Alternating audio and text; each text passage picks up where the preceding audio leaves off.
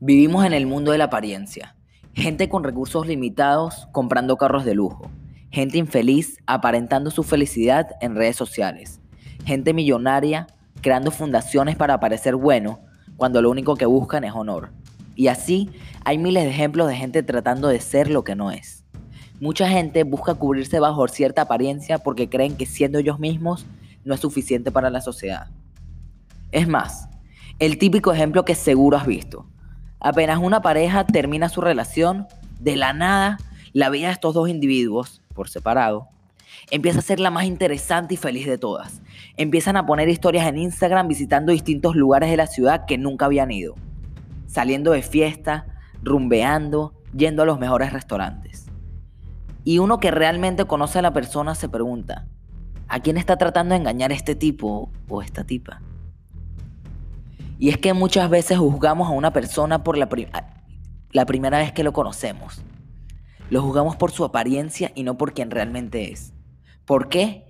Porque estás juzgando lo que esa persona trató de aparentar para caerte bien. Pero cuando la conoces más, te das cuenta que esa persona es un poco o muy distinta a la primera vez que la conociste. ¿Cuántos mejores amigos nos han dicho, wow, la primera vez que te conocí me caíste mal. O la primera vez que te conocí te quería partir la cara. O cosas peores que no puedo decir en este podcast porque lo escuchan menores de edad. ¿Por qué? Porque no estaban siendo ellos mismos. Y el otro día escuché una frase que me encantó. Un hombre tiene tantas caras como personas que le interesan.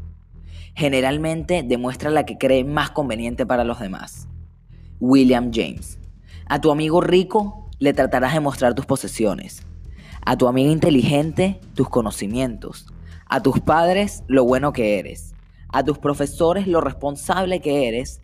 Y a tus suegros, lo educado que eres o que intentas ser.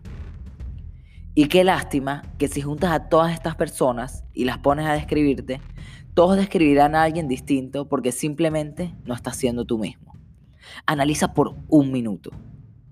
Si la sociedad no te fuese a juzgar, ¿cómo serías? ¿Qué cambiarías de ti? ¿Qué empezarías a hacer y qué dejarías de hacer?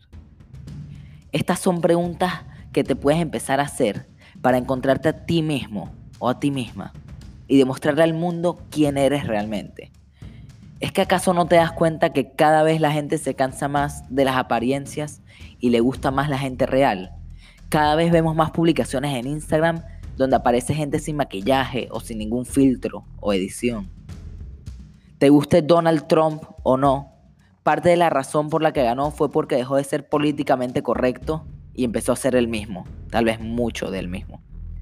Pero eso sí, no te pases. Ser tú mismo no significa ofender a otra gente. No significa decirle a alguien, hey, eres más aburrido que escuchar un partido de ajedrez por la radio y que luego alguien te llame la atención por decir eso y ser un agresivo y que tú digas, déjame en paz, que así soy yo. Ser tú mismo es dar la mejor versión de ti, que te agrade a ti lo más posible y que no ofenda a nadie más.